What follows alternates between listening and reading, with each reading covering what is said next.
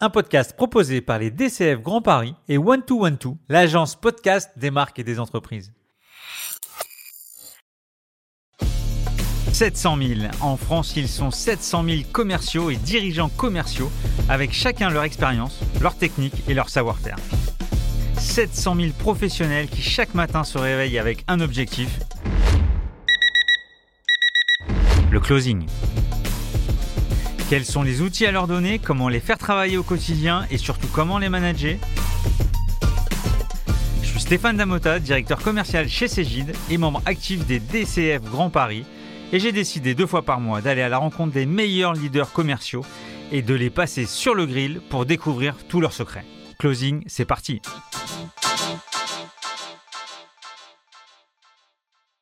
J'ai le plaisir de recevoir aujourd'hui le cofondateur et CEO de la startup Cobra, Antoine Faure. Salut Antoine. Salut Stéphane. Tu vas bien? Très bien et toi? Super. Et euh, pendant cet épisode, on va parler beaucoup de rémunération, de software, de startup, de management et de motivation. Voilà, et je, propose de commencer et, te laisser te, présenter. Qu'est-ce que tu fais au sein de, au sein de Cobra? Bah Merci de l'invitation déjà. Moi, c'est donc Antoine. Comme tu as dit, je suis le fondateur et CEO de Cobra. Euh, c'est-à-dire que bah, je m'occupe essentiellement de la partie développement commercial, relations avec les investisseurs. et au tout début, bah, voilà, signature de, des premiers deals. Maintenant, je commence à avoir une équipe qui, s'en occupe. Ça fait plaisir. Et avant ça, tu avais déjà une expérience autour de la vente ou tu, tu découvres la vente et le management de, des ventes à travers l'aventure Cobra? Je découvre beaucoup de choses en marchant. Et disons que tout ça, c'est venu mmh, d'une formation assez géniale que j'ai eue. en, toute fin de mes études, ça durait une semaine, c'était très intense. Mais c'était par un, mec qui était vraiment excellent, qui avait été directeur commercial chez, Business Objects et qui, nous a vraiment appris tous les fondamentaux de la vente. Et, moi, j'ai comme eu une, sorte de révélation à ce moment-là en me disant Waouh, c'est trop bien, c'est ça que je veux faire. Quoi. Écoute, on, va revenir euh, sur ton track record après, mais quelle est la, proposition de valeur de, Cobra? Donc Cobra, c'est un logiciel qui permet de gérer la rémunération variable des commerciaux pour en faire un levier de performance et de rétention. Je m'explique. La plupart des entreprises gèrent les commissions de leurs commerciaux dans des fichiers Excel. Et le problème, c'est pas les fichiers Excel. Euh, Excel, c'est super, mais le problème, c'est que les commerciaux, ils vont pas avoir de visibilité en cours de mois sur leurs variables. Parce que les fichiers Excel, comme c'est painful à, À, mettre à jour, il faut avoir les dernières datas, ça va être uniquement fait en fin de mois ou en fin de trimestre. Donc, ils vont avoir des, ils vont pas avoir de visibilité en cours de mois sur leurs variables. D'autre part, les fichiers Excel, ça va forcément comporter des erreurs. Et ces erreurs, ça va ronger progressivement la, confiance des commerciaux. ce qui fait que, au lieu d'avoir un, élément, un levier de management puissant au service de la motivation et qui permet aux sales de se projeter, on se retrouve à avoir des fichiers Excel qui créent de la frustration et, qui érodent la confiance dans l'équipe. Donc nous, ce qu'on veut changer, c'est ça, et transformer, remettre le variable des commerciaux à sa place, c'est-à-dire un, super levier de performance. Levier de performance, donc aussi pour éviter le churn des sales également. C'est ça. Il y a un tiers des commerciaux qui quittent leur entreprise chaque année. Il y a plein de raisons qui peuvent expliquer ça. mais une d'entre elles, c'est que, bah, ils sont fatigués au bout de plusieurs mois, plusieurs années d'avoir, des petites incohérences de leur commission, de ne pas avoir de visibilité, alors que c'est une partie qui est significative dans leur rémunération et donc qui mérite la plus grande attention et c'est d'autant plus vrai pour les top performers qui sont ceux qui gagnent le plus, et donc avec toutes ces petites erreurs qui sont le plus exposés à cette frustration.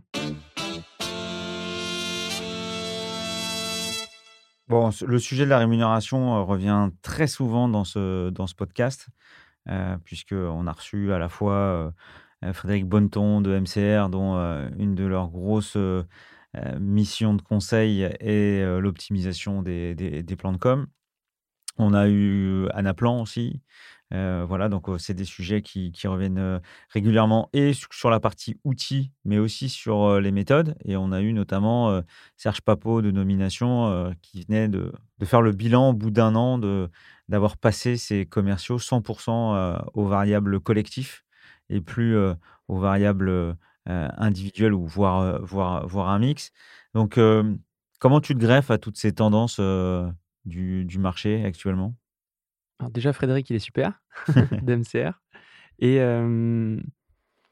bah, le variable collectif, faire que du collectif, je ne suis pas spécifiquement favorable. Après, toutes les entreprises vont avoir leur culture qui est différente. Et ce qui compte, c'est d'avoir un plan de commissionnement qui soit adapté au cycle de vente, adapté aussi à la façon dont vous avez envie de manager les, les, commerciaux.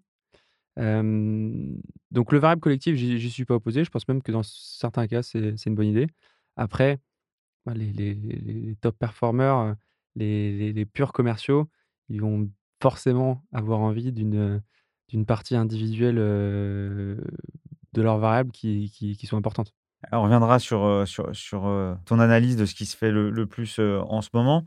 je viens tout de suite sur un sujet qui. On voit bien que c'est une vraie difficulté, les outils d'analyse, de, de, partage sur la partie commissionnement, comme c'est une vraie difficulté la structuration. Et dans ces tendances RSE, QVT, donner du sens, de l'engagement, est-ce que tu n'es pas à contre-courant avec un outil justement qui est plus à, accélérer les machines de vente qu'à pousser vers, vers le sens, l'engagement et, le collectif? En fait, les deux sont tout à fait, tout à fait réconciliables. je dirais même que c'est un impératif aujourd'hui dans toutes les entreprises de, un, créer un environnement de travail où tout le monde se sent épanoui et où, parce qu'on passe de nombreuses heures de notre vie au travail, bah, qu'on y passe un bon moment, qu'il y a une, un développement personnel qui soit fort. Mais ça, c'est pas incompatible avec bah, bien rémunérer les collaborateurs et bien rémunérer ceux qui sont les plus performants. Et l'avantage dans le métier de commercial, c'est que c'est assez facile d'évaluer qui est performant et qui ne l'est pas donc, avoir un plan de commissionnement est tout à fait compatible avec, avec toutes ces tendances RSE qui sont des bonnes tendances.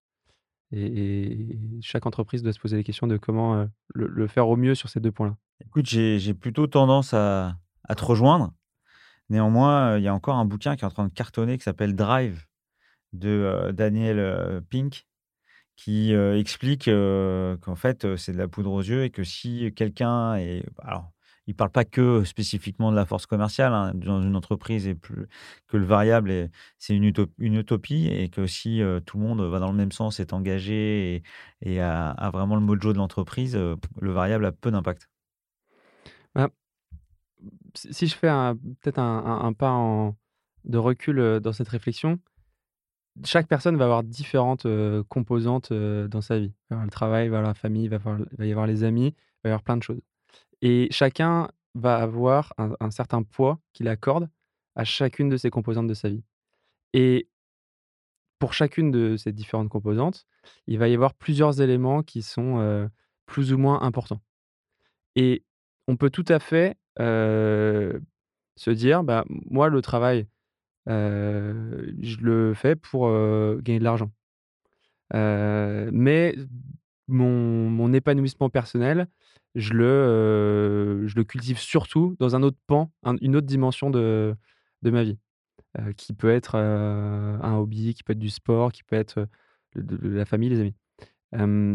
donc, dire on met plus de variables, ça va plaire à certaines personnes. Mais il y en a d'autres qui, et en particulier, je pense pour les commerciaux, vont pas se retrouver parce qu'ils vont, ils, vont perdre un des éléments qui est clé pour leur travail. Donc, cette, ce, livre, ce, il faudrait que je le lise, il est certainement très bien. Maintenant, il va convenir à un certain type de personnes. Et après, chacun est libre d'aller dans une boîte. il peut très bien y avoir deux types de boîtes, les boîtes qui n'ont pas de variables, les boîtes qui en ont. Et puis, chacun choisit où est-ce qu'il a envie d'aller. Mais en tout cas, sur les professions commerciales, euh, je ne prendrais pas le pari que, que, que, qu'on se dirige vers un, monde du, du sans variable. Après, il y a l'autre sujet qui est le sujet Cali. Et je prends un exemple chez Darty ou à la Fnac, sans les citer, où on sait bien que certains commerciaux ont, des surcommissions sur certains produits. Et au final, le client, il n'a pas le produit qui lui convient le plus, mais qui convient le plus au plan de com du, du sales.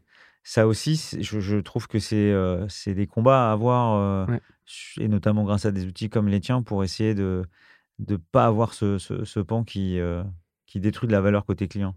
Bah, c'est sûr qu'il faut éviter tout, tout ce qui va dans le sens de, de, le vendeur est prêt à tout. Enfin, c'est sûr que ça, c'est sur le long terme, c'est pas des choses qui sont constructives ni pour la profession, ni pour l'entreprise qui le fait. Et il y a un bon exemple qui, qui est mmh, l'exemple de HubSpot. HubSpot, ils, ils, ont eu donc, plusieurs plans de commissionnement au fur et à mesure du développement de l'entreprise. Et notamment, ils en ont eu deux premiers qui étaient les suivants. Le premier, c'était vraiment, tu touches une com dès que, dès, que tu vends un contrat, que ce soit un système d'OTE ou un système commission, peu importe. chaque vente est rémunérée. Et ils se sont aperçus qu'ils ils avaient un taux de, churn assez élevé dans les quelques mois qui suivaient la signature du contrat. Donc, churn, hein, c'est un taux de départ, d'attrition des, collaborateurs. des collaborateurs ou des clients Là, c'était des clients. Mmh. Là, c'était des clients, c'était des clients, ils souscrivaient à HubSpot pendant trois mois, et puis au bout de trois mois, ils arrêtaient, ils disaient ça marche pas. Euh, donc, ce qu'il a fait, le directeur commercial de HubSpot, c'est qu'il s'est dit ben, on va décommissionner pour tous les contrats qui, qui s'arrêtent avant les quatre premiers mois.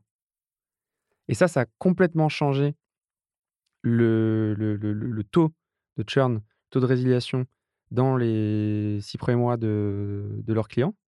Et ce qui est assez, assez puissant, c'est de se dire que il a essayé de mettre en place plusieurs choses, des améliorations produits.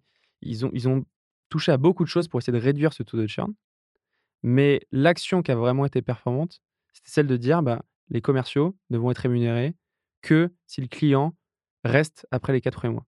Donc ça pousse le sales à être dans la qualité, de comprendre le projet à fond pour qu'il y ait une, adoption la, plus, la meilleure possible. C'est ça. Et, en soi, le plan de rémunération, et c'est pour ça que c'est un sujet qui devient rapidement complexe, parce que quand on veut faire trop simple et qu'on dit juste bah, on prend ce qui a été signé, il va y avoir des, effets de bord qui vont se créer, comme euh, celui qui, qui, avait chez HubSpot. donc il faut pouvoir ajouter des composantes qui vont déterminer qu'est-ce que c'est la vraie performance aux yeux de l'entreprise du commercial ou de la commerciale. Tu as dit un mot qu'on a déjà évoqué, qui est le système OTE, On Target Earning, donc, qui correspond à objectif en fonction des courbes d'accélération et qui est assez, assez brutal pour, les, pour ceux qui réussissent pas et très bankable pour ceux qui dépassent les 100. Donc en gros, on fait moins de 50%, 50 on touche 0, on fait 80%, on va toucher encore 50 ou 80, et je suis à 90 ou 95, je vais toucher euh, peut-être 60 ou 65. On a pas mal parlé avec euh, Nicolas euh, Prenat d'Acolade il y a quelques, quelques semaines. C'est quoi ton avis sur l'OTE Moi, j'aime bien le système d'OTE. Après, c'est la... là, tu as, choisi des courbes d'accélération et de décélération qui sont très pentues. C'est-à-dire qu'à 90% de l'objectif, on touchait que que 60%. On peut tout à fait fixer des courbes qui soient moins pentues, avec le variable qui se déclenche à partir de 20% d'atteinte de l'objectif, ensuite une courbe linéaire jusqu'à 100%. mais le système d'OTE pur, c'est-à-dire de dire à un tel niveau de performance, je donne tant de rémunération, ça a le mérite d'être clair. Et ensuite, il y, a juste à, régler l'agressivité de la courbe à plus ou moins selon comment est-ce que on a envie de, manager son équipe. J'avais bien aimé ce qu'avait dit Nicolas en disant pour valider ton l'impact de ton OTE, il faut qu'à minima, tu aies plus de 60% de tes sales qui soient à 100%. Ça veut dire que d'un coup, parce qu'en en gros, si ton objectif est délirant, la courbe va être assassine. Donc, tout l'enjeu, c'est vraiment de déterminer le, bon budget et le bon objectif. Puisqu'on est sur cette étape, sur l'analyse des plans de com, pour toi, c'est combien d'indicateurs il faut sur un bon plan de com? Trois maximum. Et donc sur le ratio individuel collectif, on en a parlé un tout petit peu au début? Si tu mets moins de 20% de collectif, c'est comme si tu n'en mettais pas. Donc soit tu prends le pli de te dire, «Je vais vraiment mettre du collectif» et dans ce cas-là, tu en mets au moins 20 Soit, tu te dis, heu, je faut pas faire les choses à moitié. Parce que si je suis sales et que j'ai mon individuel qui compte pour 90% et mon collectif pour 10, je peux tout à fait, d'ailleurs, c'est souvent une bonne qualité de sales, être capable de prioriser, de d'écarter les les deals sur lesquels, il y a pas forcément de potentiel pour se concentrer sur les bons deals. Donc prioriser, c'est important. C'est une bonne qualité d'ailleurs pour tout le monde. Mais bon, quelqu'un à la lecture de ce plan de commissionnement là, 90-10 pourrait se dire: «Bah, moi je me concentre sur les 90 et le 10, heu, on verra ce que ça donne». Donc ma réponse c'est selon si tu as envie de mettre du collectif ou pas, heu, mets-en au moins 20 OK, ou pas du tout. c'est précis, merci. Alors, si on revient sur, heu, sur Cobra, donc c'est une plateforme SaaS. Dans laquelle, donc tu arrives, tu comprends le mode de rémunération, de commissionnement de des sales dans l'entreprise et tu peux paramétrer, l'outil pour, automatiser, et en lien avec la RH. Tu peux en parler un peu plus? Ouais, tu vas avoir essentiellement deux 2 grands types d'utilisateurs. Il va y avoir les administrateurs, ça peut être, la direction commerciale ou les ou les équipes, heu, opérations, opérations des ventes, administration des ventes.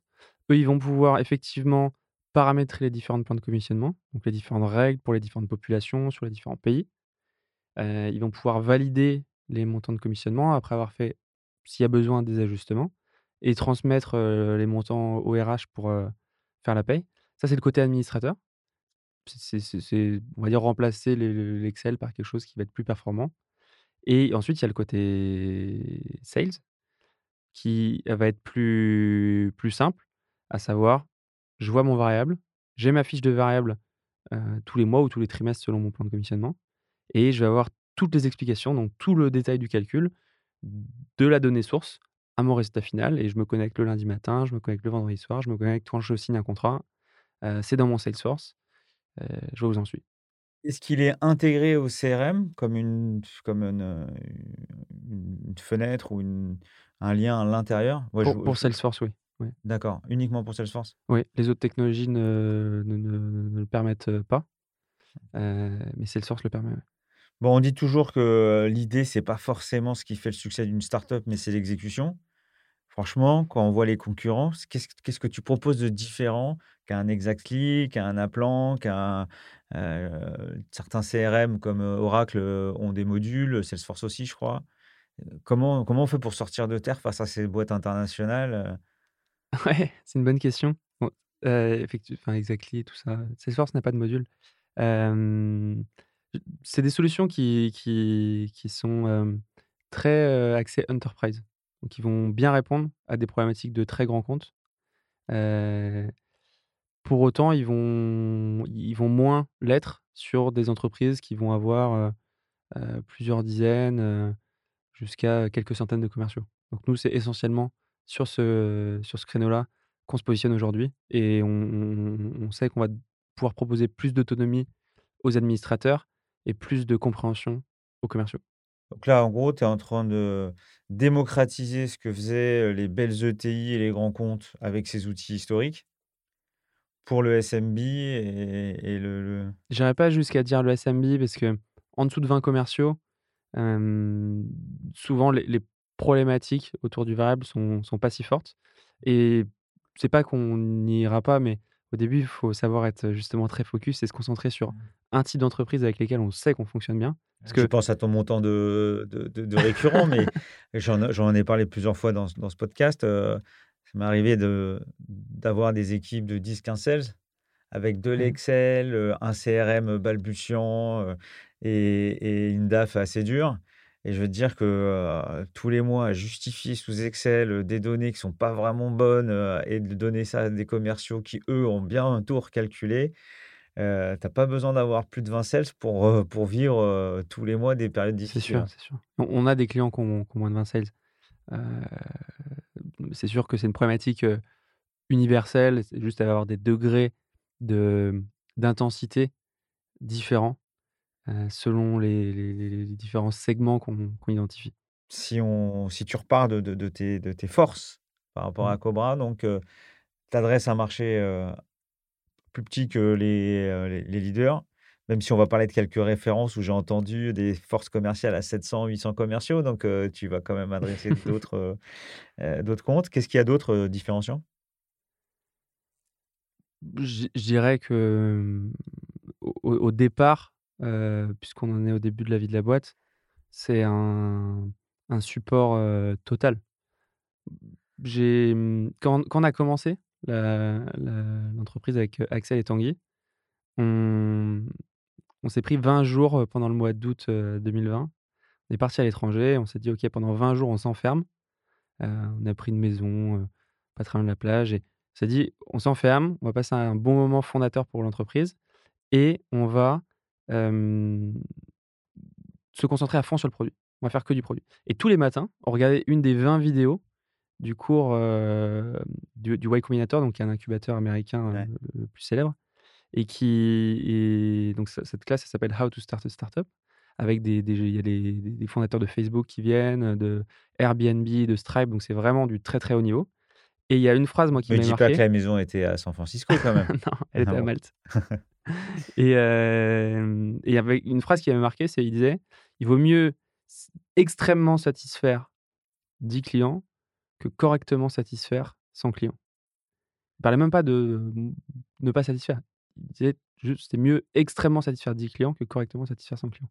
Donc aujourd'hui, on est dans cette mentalité-là. J'espère qu'on la gardera, heu, tout le long de la vie de la boîte. Je je me fais aussi, heu, pas d'illusions sur le fait que forcément quand l'entreprise, heu, grandit, il y a y y une culture qui se dilue, mais on va on va vraiment faire attention à ce que ça soit le le cas jusqu'au bout et heu et donc ça, ça veut dire que nos clients, aujourd'hui on en a une trentaine, il faut qu'ils soient extrêmement satisfaits et ça passe par un très bon produit, mais ça passe aussi par un support à toute épreuve où on va être vraiment vraiment, vraiment présent. Donc tu es Donc plutôt ça, sur un marché tu es plutôt sur parce que tu tu parlais d'Excel tout à l'heure et puis après tu parles de de taille de boîte. Tu es plutôt sur un marché de renouvellement où tu sors des des éditeurs existants? Ou tu es plutôt là, avec des clients qui étaient sur Excel et que tu embarques sur leur première Excel, plateforme? ouais, OK.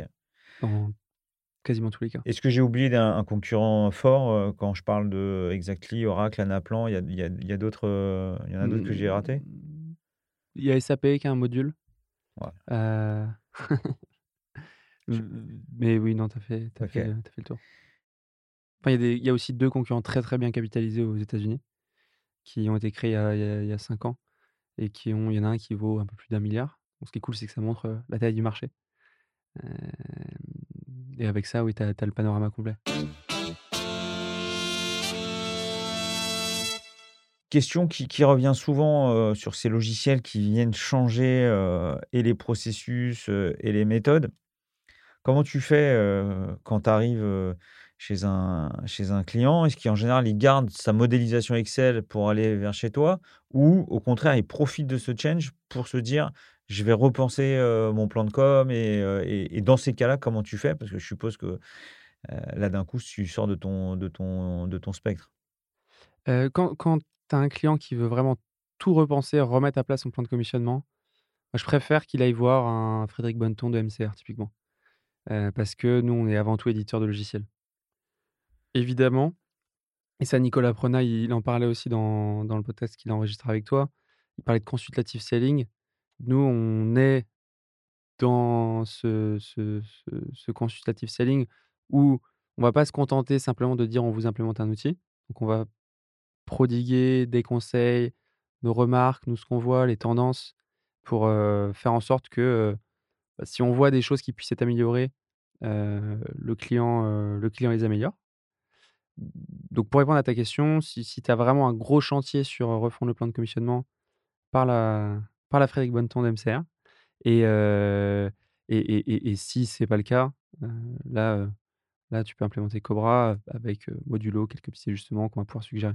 Très bien, bah, je vois plus clair. Est-ce que dans la roadmap, à un moment donné, la la REM va et qui sera qu'une partie? C'est quoi quoi le futur? Ou tu vas être focus sur, comme un expert de la REM? Le futur, c'est, toutes les autres dimensions clés du métier de sales opérations. Sales opérations, c'est un métier qui est relativement nouveau, en France en tout cas, qui est, en fait, c'est le bras droit analytique du directeur commercial. Souvent, dans les équipes, maintenant, il va y avoir un CRO qui est Chief Revenue Officer qui va être vraiment au-dessus de tout le business et qui va avoir en dessous de lui justement les équipes de sales ops et des leaders commerciaux qui vont être, vraiment plus dans, les techniques, de vente, le management. Donc pour ceux qui veulent comprendre correctement ce qu'est le le métier de sales ops, hein, écoutez l'épisode avec Nicolas Prenat, heu, Mmh, qui explique bien, le le le périmètre de ce nouveau métier qui est qui est vraiment un un un bras droit, essentiel maintenant pour les directeurs commerciaux de de de boîtes à forte croissance. C'est ça et ce bras droit, analytique, heu, de de des directions, heu, commerciales, donc le sales ops, il va avoir plusieurs tâches qui sont qui sont qui sont cruciales. La rémunération, on a choisi de commencer par là parce que c c'est, quasiment tout en haut de la pile des des des responsabilités et il va y en avoir d'autres qui sont le territory management. Donc comment je découpe, comment j'attribue mes comptes à, mes commerciaux de telle façon que ce soit équitable et aligné avec ma stratégie, heu, go to market. Il va y avoir le target setting, quel niveau je vise mes targets. Donc ça, c'est les 2 les 2 gros morceaux qui vont arriver, heu, par la suite. Donc là, tu vas rejoindre, heu, les Clari, les Pigments, les Anaplan dans ce périmètre qui, alors eux, ils sont encore beaucoup plus larges, mais tu co tu tu tu tu t'élargis là-dessus. Ouais, c'est OK. on peut dire ça. Si on revient sur ta machine de vente, est-ce que tu peux nous la la décrire? Je dirais qu'il y a, mmh, plusieurs éléments qui sont clés dans tout le process, de vente et qui me tiennent à cœur, que j'ai voulu identifier. Le premier c'est, le ciblage strict. C'est-à-dire que pour être efficace, commercialement parlant, il faut attaquer des comptes avec qui il y a un potentiel de faire du business. Évidemment, c'est en creusant qu'on va découvrir si oui ou non il y en a. Mais il faut être strict dans son ciblage. Ça sert à rien d'avoir un typiquement aujourd'hui, nous, nos commerciaux, ils ont 200 comptes dans leur, dans leur pipe. S'ils font les bourrins et que, ils les appellent tous, à la fin de la semaine, ils les ont tous appelés. Mais c'est, mmh, d'une part, ça ça va les forcer à pas à pas à pas faire les bourrins et et d'autre part, c'est 200 comptes qui, a priori, sont vraiment déjà qualifiés parce qu'on a appliqué des critères stricts. Heu, donc ça, pour moi, c'est le premier élément. C'est de se dire: «Ça sert à rien de perdre du temps en ciblant des comptes» Ça tu pousses le sales à te dire, «Je connais la power map, je connais les enjeux de la boîte, tout je passe un temps fou à tout cartographier, à avoir du contenu. Pour un moment donné, quand je l'appelle, un des décideurs, je viens avec un un un message clé, c'est pouvoir» ça et sachant que le décideur en question, c'est sûr, parce qu'on a appliqué un ciblage strict, c'est sûr qu'il a la problématique, que dont on lui va lui parler. Ça, c'est le premier élément. Le deuxième, ça va être, heu, la prospection hyper personnalisée. Pas question de faire du mailing, heu, en masse. Nous jusqu'à présent, on faisait pas du tout de mailing. On faisait que du que du call. Alors c'est quelque chose qui est en train de changer. On met en place un un outil, de, mmh, sales engagement, donc c'est-à-dire un outil qui va nous permettre de créer des cadences, des cadences de prospection avec du call, du mail, du LinkedIn, potentiellement d'autres choses, avec une vingtaine de touches qui sont réparties sur, sur un mois, grosso modo et à chaque fois, chaque mail est personnalisé, chaque appel, bah, nécessairement il est personnalisé, chaque message LinkedIn, bah, en l'occurrence un message vocal LinkedIn, on peut en c'est avec quel outil? C'est Salesloft. Tu as pas pris la même liste? Heu, Salesloft, heu, est est plus, plus complet. D'accord. Ouais, plus complet là-dessus. Donc cette prospection personnalisée, elle est hyper clé parce qu'aujourd'hui, les les les décideurs, ils reçoivent beaucoup, beaucoup, beaucoup trop de mails et pour sortir du lot, il y a pas d'autre choix que d'être personnalisé et surtout de décrocher son téléphone. Voire même d'aller en physique. Donc ça, c'est ça, c'est le le 2 point. Le troisième point, c'est la discovery et j'insiste sur ce mot parce qu'il y a beaucoup d'équipes commerciales qui parlent de, heu, 1 call de qualification. En fait, non. Le prospect, il a pas envie d'avoir un call de qualification. Qualification, c'est orienté vendeur. Qualification, c'est: «Je suis vendeur, je te je te qualifie ou je te disqualifie». C'est super dur pour le pour le prospect. Le prospect, lui, il a envie de parler de lui. Donc c'est un call de découverte. C'est un call où le vendeur doit comprendre vraiment quelles sont les problématiques du client. Ça, ça passe par une organisation de la découverte qui est vraiment cadrée, avec on sait quelles étapes, on sait quelles infos on a besoin d'aller chercher. Et derrière, c'est, il bah, faut laisser parler le, prospect en face. La découverte, c'est le troisième point. Et quatrième, c'est la démo personnalisée. C'est-à-dire que pendant le premier rendez-vous, le rendez-vous de découverte, on va pas faire de démo. On va pas faire de démo parce que la démo, elle sert à quoi? La démo, elle sert à ce que le prospect, il se projette. Et le prospect, il se projette pas quand on lui fait une démo générique, qui est la même qu'on a montrée au voisin. Le prospect, il se projette quand il voit ses chiffres, quand il voit ses données, quand il, il voit le nom de ses commerciaux. Et pour ça, on va lui dire, dans le premier rendez-vous, je vais pas vous faire une démo, vous attendez peut-être à avoir une démo, mais on va pas vous faire une démo. Là, l'objectif, c'est que j'ai suffisamment d'éléments pour que je revienne vous voir une deuxième fois et je vous montre un compte qui ressemble au compte que vous aurez si vous bossez avec nous.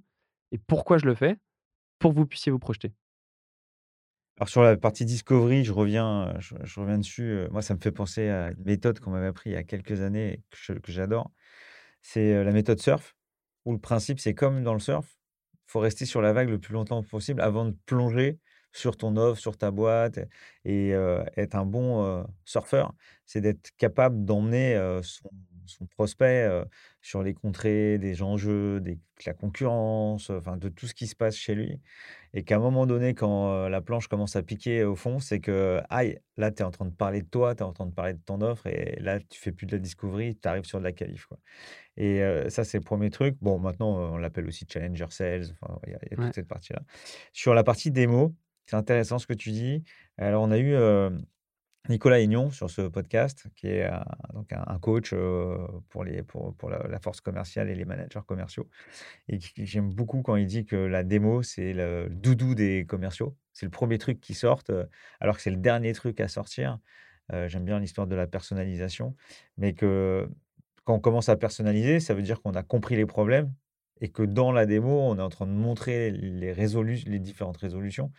Après, ça doit te prendre un temps de malade quand même de récupérer les datas à chaque fois pour faire une démo. euh. Bah, remarque, si tu es dans, ta, dans ton 200 comptes hyper strict, euh, c'est que ça doit Ça valoir le coup. prend. Alors après, on a quand même mis en place des, tu vois, des, des process pour que ça prenne pas trop de temps. Euh, ce qu'il s'agit quand même d'être d'être d'être efficace. Donc on a bien cadré, on envoie un template de voilà, on a besoin de ça, ça, ça, ça. Et l'équipe tech nous a mis aussi à, disposition un, créateur de compte, c'est-à-dire que en rentrant quelques paramètres d'entrée, on peut créer le, on peut créer un compte qui ressemble au, compte du client, voire parfois on va, on va plus rarement le faire, mais on peut même directement synchroniser au CRM du client pour lui montrer, bah voilà, là par contre c'est tes vraies données, voici à quoi va ressembler le compte. Donc on essaie quand même d'être efficace.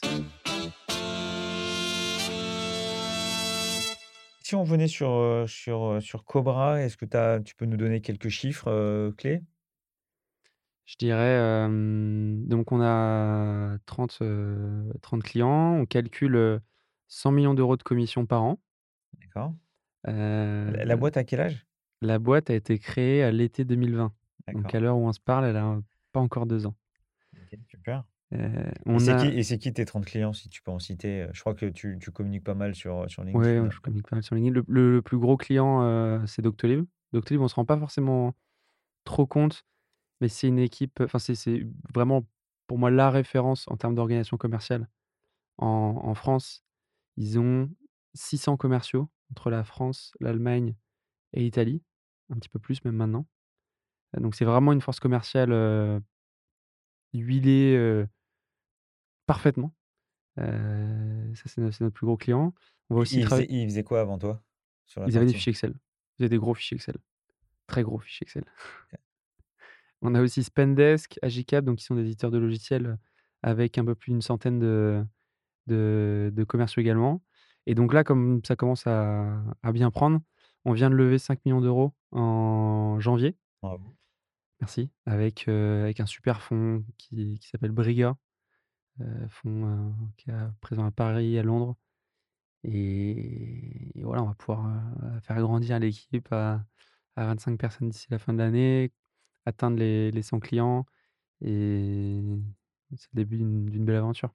Écoute, quand je quand j'entends, 30 30, 30 clients et quand tu les cites, j'ai l'impression de parler avec Alan, que des boîtes de la tech, des startups dans le software, même si c'est plus une startup Doctolib, mais, heu, est-ce que c'est vraiment le segment de référence ou tu vas aussi aller chercher de la PMI avec, d'autres, d'autres façons de calculer les commissions?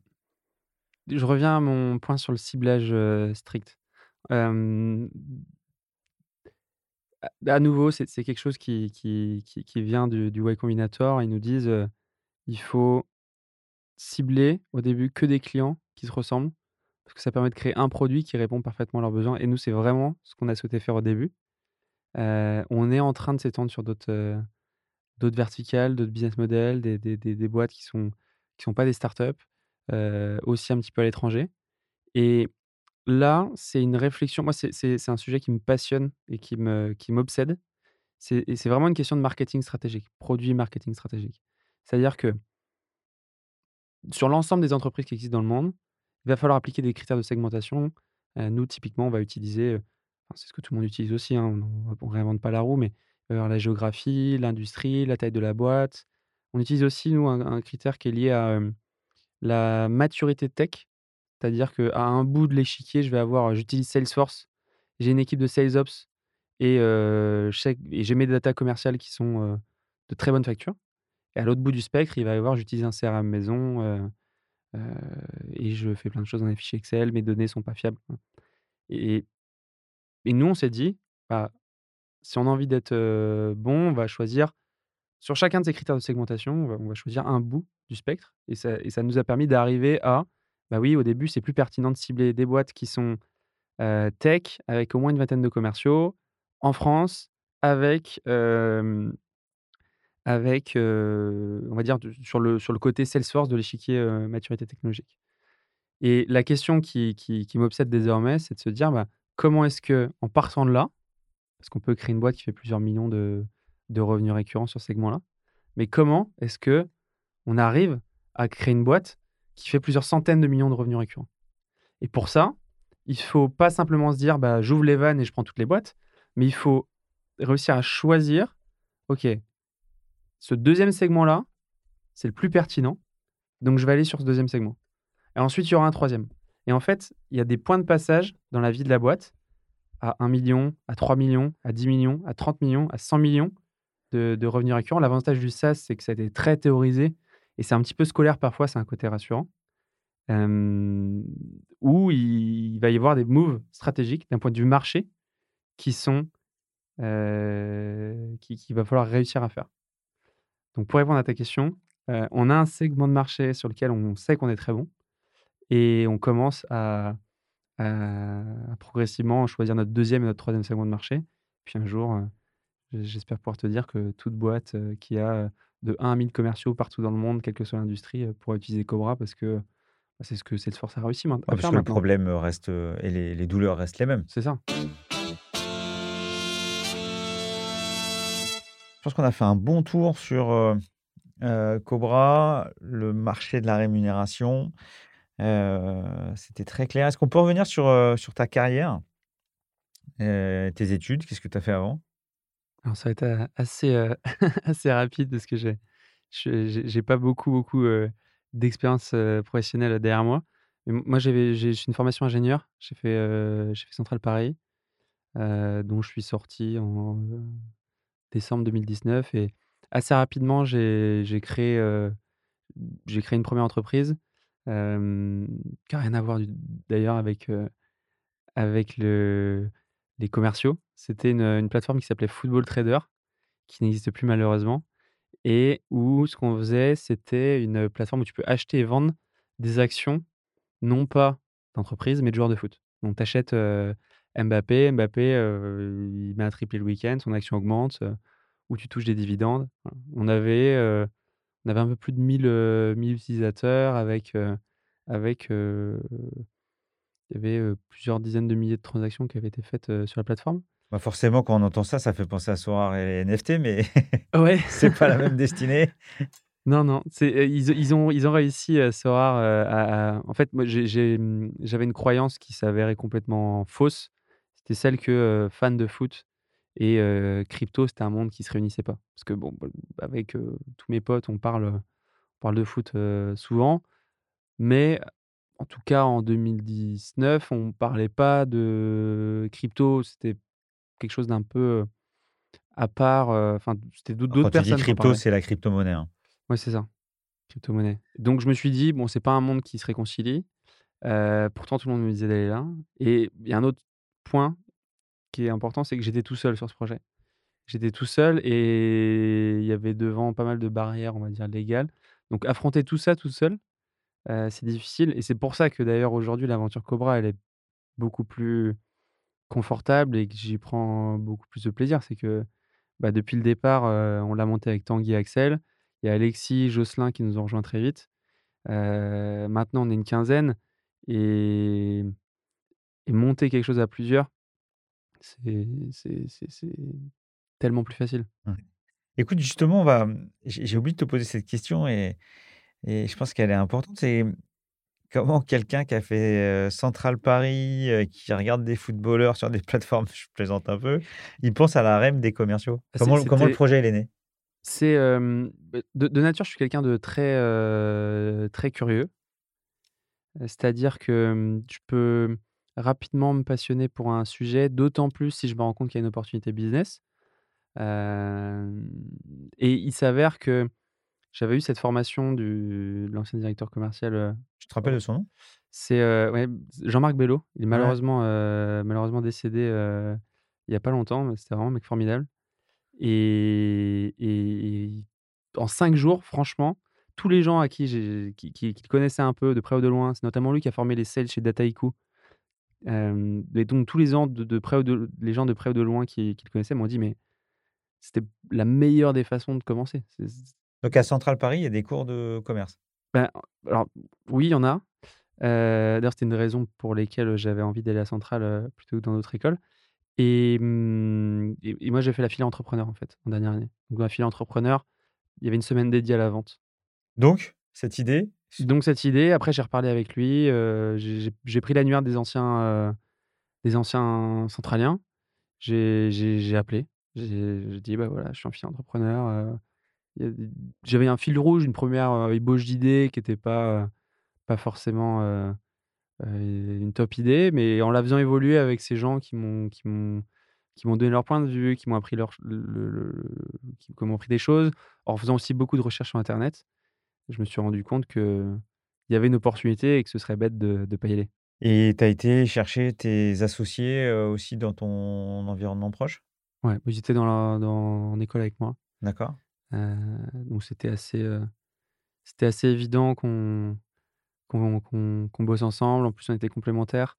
Tanguy, s'occupe de la tech, et Axel, Axel, lui fait du du product. Il était en product chez Payfit et c'est ça permet tout de suite de en fait, il faut être complémentaires, il faut bien s'entendre, il faut t'aligner sur plein de choses. Donc tu es un un nouveau membre au sein des DCF Grand Paris. Welcome. On est content de te te te Content de rejoindre. bah, nous, on est content de te recevoir. Heu, comment tu as connu les les DCF? Heu, via Frédéric, heu, Bonneton de. MCR justement. Eh donc Frédéric, c'est la star de de l'épisode. Ouais. Et qu'est-ce que tu en penses aujourd'hui? Je sais que ça ça fait pas très longtemps, mais c'est quoi tes premières impressions sur, heu, sur la sauce? Bah, c'est une asso qui est très active. Heu, c alors je fais pas partie de 10 000, heu, assos, b b il y a quelques clubs dont je fais partie, pas sur les sujets commerciaux d'ailleurs, heu, mais c'est une asso qui est très active et et ça c'est un un vrai point positif parce que ça veut dire qu'il y a une communauté avec laquelle tu peux facilement échanger. Il y a des intervenants de qualité, donc moi je trouve ce que je recherchais en me disant: «OK, je vais rejoindre les DCF», c'est exactement ça que je recherchais. Donc là, tu es sur un profil, sales tech, heu, avec une équipe de vente que tu es en pleine construction, avec des gros objectifs. Qu'est-ce que tu dirais à d'autres, heu, start-upers, pour rejoindre, heu, les DCF? Alors, je leur recommanderais, heu, une, une condition, c'est, d'avoir déjà vendu en en en quantité ou en montant significativement leurs, leurs produits. Ou au moins d'avoir une vraie fibre, commerciale, dès le départ. Parce qu'en fait, il faut être à la fois, il faut à la fois avoir quelque chose à apporter et il faut en même temps être prêt à recevoir. Du coup, ça veut dire qu'il faut avoir une certaine maturité, sales qui qui qui peut se développer, assez vite, hein. Mais, en fait, pour moi, ça correspond au moment où tu recrutes un 1er sales et que ce 1er sales arrive à vendre le produit. C'est-à-dire que si si tu as un 1er commercial ou une commerciale qui arrive à vendre ton produit, bah, déjà, en fait, ça veut dire que ça veut pas dire que tu crées une boîte qui entrera en bourse, heu, tout de suite, mais ça veut dire que tu as un élément de répétabilité dans tes ventes et donc ça veut dire que tu as réussi à construire quelque chose. Tu as réussi à construire un playbook, tu as réussi à construire, as réussi à construire un cycle de vente que tu fais vendre à quelqu'un d'autre. Donc ça, je pense, c'est le bon c'est le bon moment pour, un enfin, c'est un bon signal pour se dire: «OK, je je vais introduire des CF». Écoute, le le pôle, heu, start-up est en train de grossir, donc on est très content. Écoute, moi, j'avais une question à te poser sur, ton avis sur les changements, alors, depuis depuis le temps que tu es dans le game, côté, côté sales, manager. Mais pour toi, qu'est-ce qui a changé, chez les sales, chez les managers sales dans les dernières, dernières années? Bah, je dirais qu'il y a cette tendance, sales opération qui est vraiment, un vrai un vrai changement dans l'organisation des équipes commerciales. Donc là, c'est plutôt côté manager? Ouais, c'est ça, c'est plutôt côté, heu, côté manager, côté organisation. Les les entreprises sont beaucoup mieux organisées et je trouve qu'il y a une maturité commerciale qui se qui se dégage dans l'ensemble, heu et qui et qui qui accélère de plus en plus. Ce qui fait que le métier de commercial, heu, plaît de plus en plus, qu'il y a des bonnes pratiques qui qui, mmh, alors la plupart sont quand même issues des États-Unis, faut pas se leurrer, mais qui se répandent vraiment de plus en plus et je pense que c'est un métier qui plaît de plus en plus, aux jeunes aussi qui sortent d'école, mmh et et qui voient en qui voient en le métier de commercial, non pas simplement le côté, j'ai de la tchatch, mais une vraie expression. Moi, c'est ça qui me plaît avant tout, c'est une vraie expression de la proactivité. Heu, parce que tu peux te contenter d'être, heu, assis derrière ton siège et de faire, heu, un peu semblant de travailler si tu es commercial, c'est pas possible. Ça se voit tout de suite. Donc voilà, je je dirais qu'en tout cas dans l'é dans l'évolution de la profession sales,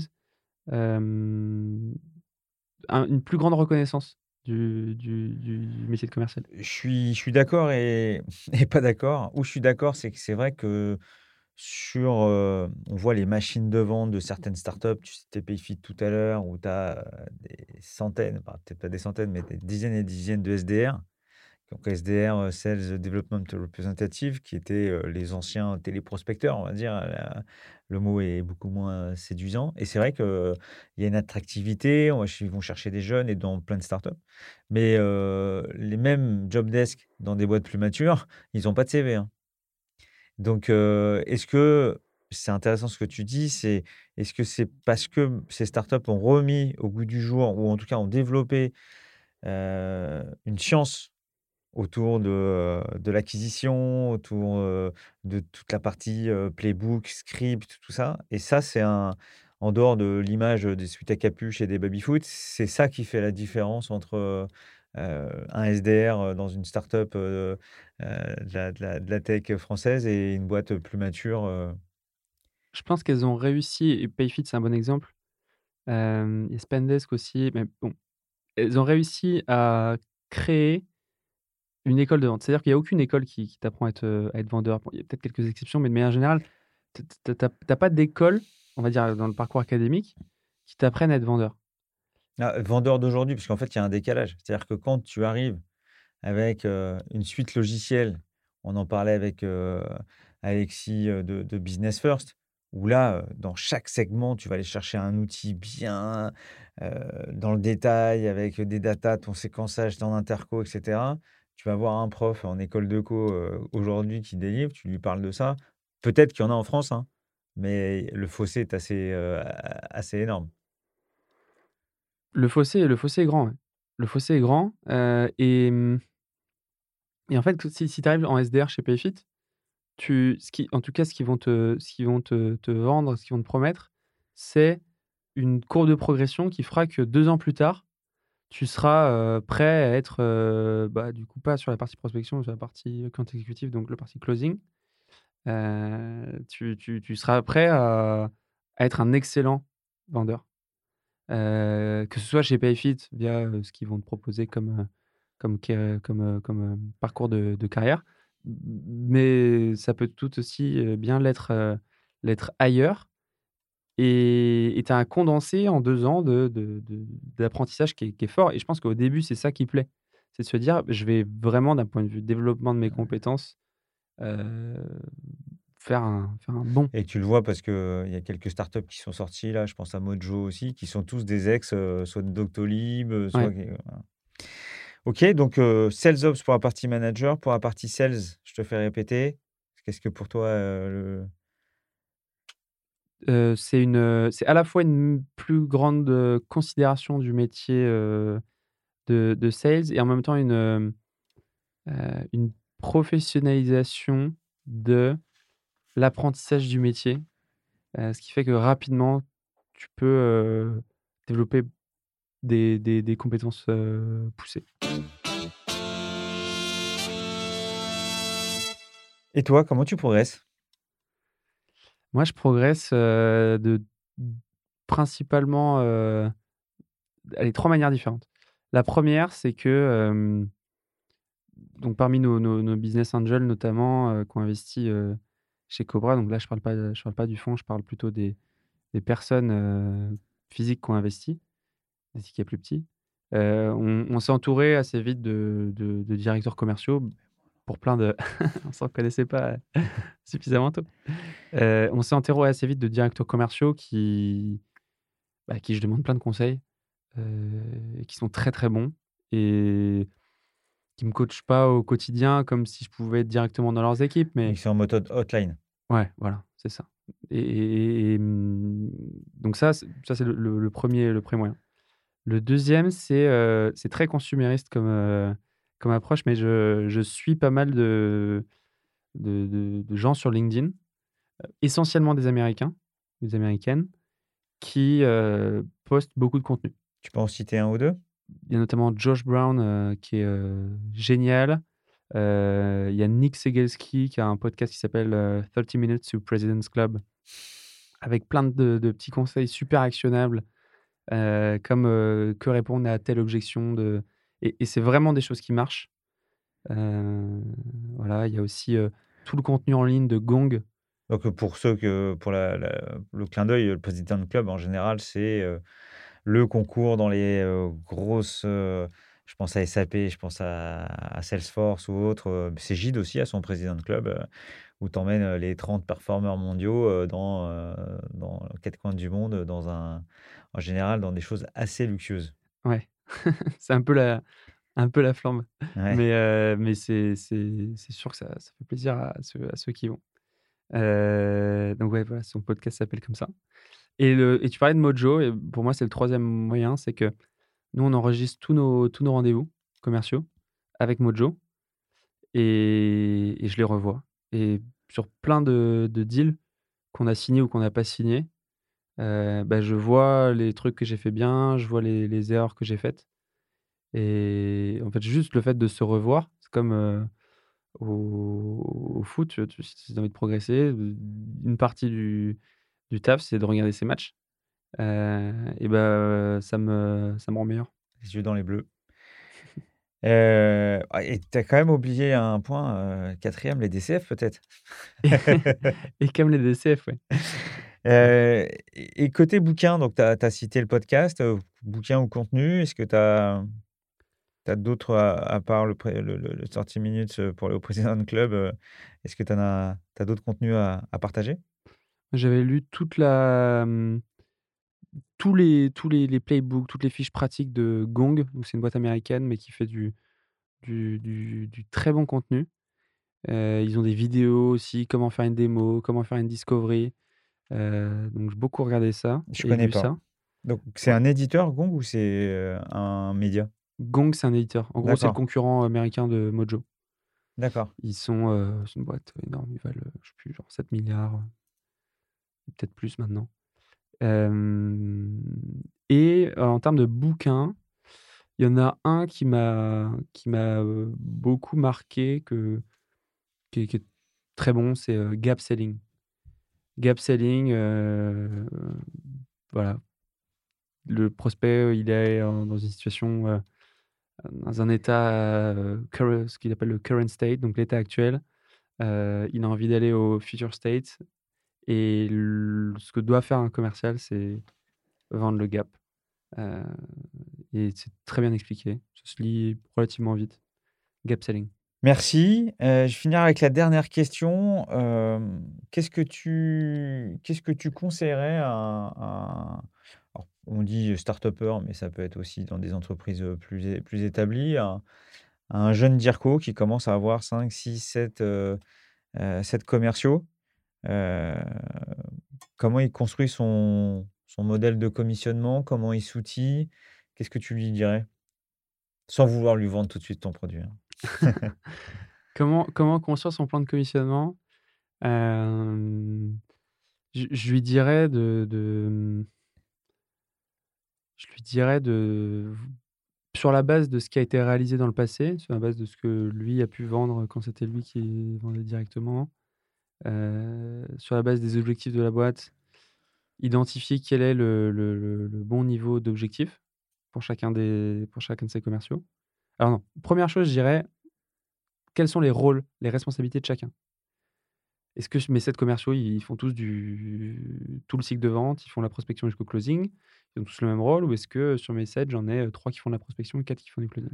Et ensuite pour chacun de chacune de ces populations qui vont avoir des responsabilités, heu, différentes, heu, identifier quels sont les KPI qui sont les KPI de mesure de la performance. Pour, heu, un SDR, donc quelqu'un qui fait de la prospection, ça va être, la plupart du temps, mais bon, c'est pour ça qu'il faut bien se poser pour identifier dans son cas particulier, mais ça va être, le nombre d'opportunités créées et ça va être l'ARR closé, enfin le revenu closé qui découle de ces opportunités qui ont été créées. Donc il va y avoir 2 KPI. Pour le celui qui close, ça va être le revenu créé, potentiellement quelque chose d'autre. Donc un, identifier la responsabilité de chacun. 2, les KPI qui mesurent la performance de chacune de ces personnes-là. Et donc 3, hem, c'est identifier le bon niveau d'objectif Pas trop haut, pas trop bas, vis-à-vis de chacun de ces KPI et ensuite, c'est de mettre un système de, bah, si tu atteins tes objectifs, tu touches tant. Donc après, tu te décides, est-ce que c'est du mensuel, est-ce que c'est du trimestriel?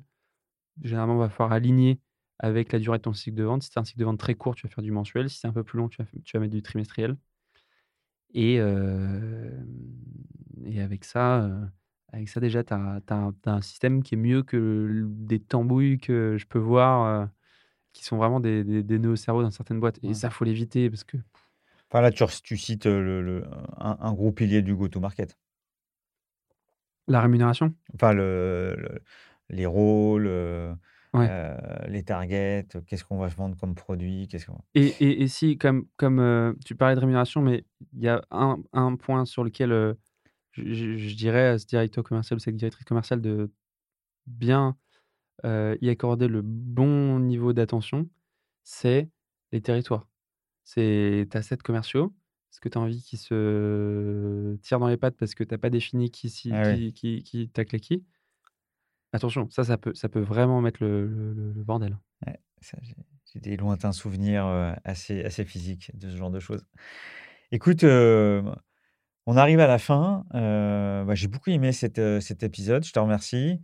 Il y a plusieurs temps forts. Alors, le premier, c'est, je trouve ça génial de pouvoir à la fois tomber sur une idée sans l'avoir vécue et d'avoir, heu, avec d'une manière assez scientifique, heu, rentrer sur un marché où il y a une vraie un vrai besoin et à la fois un marché où c'est pas l'idée, heu, c'est pas l'idée du siècle, mais c'est l'exécution qui fait la différence. ça, je trouve ça assez. et puis les petits exemples de 20 jours enfermés, enfin voilà, je, trouve que ça, ça, ça, parle. le deuxième temps fort, je pense que c'est la ton observation autour des startups à très forte croissance avec des équipes commerciales maintenant très lourdes. moi, j'habite à quelques numéros de Doctolib, donc je les vois, les équipes. donc, ça aussi. et puis après, aussi la pertinence de ta, de ta technique d'acquisition propre autour de l'hyper-personnalisation, tous ces sujets autour du targeting très, très strict, du ciblage. voilà, voilà pas mal de choses que je, retiens en dehors de ton punch et, et du fait qu'on est très fiers de t'avoir maintenant avec nous au DCF.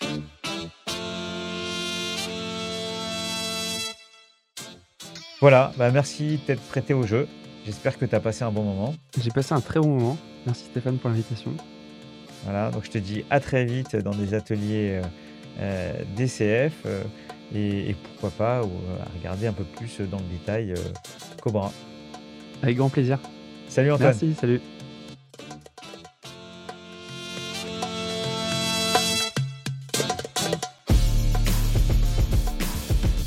Une mention spéciale à One 2 One l'agence podcast qui réalise Closing.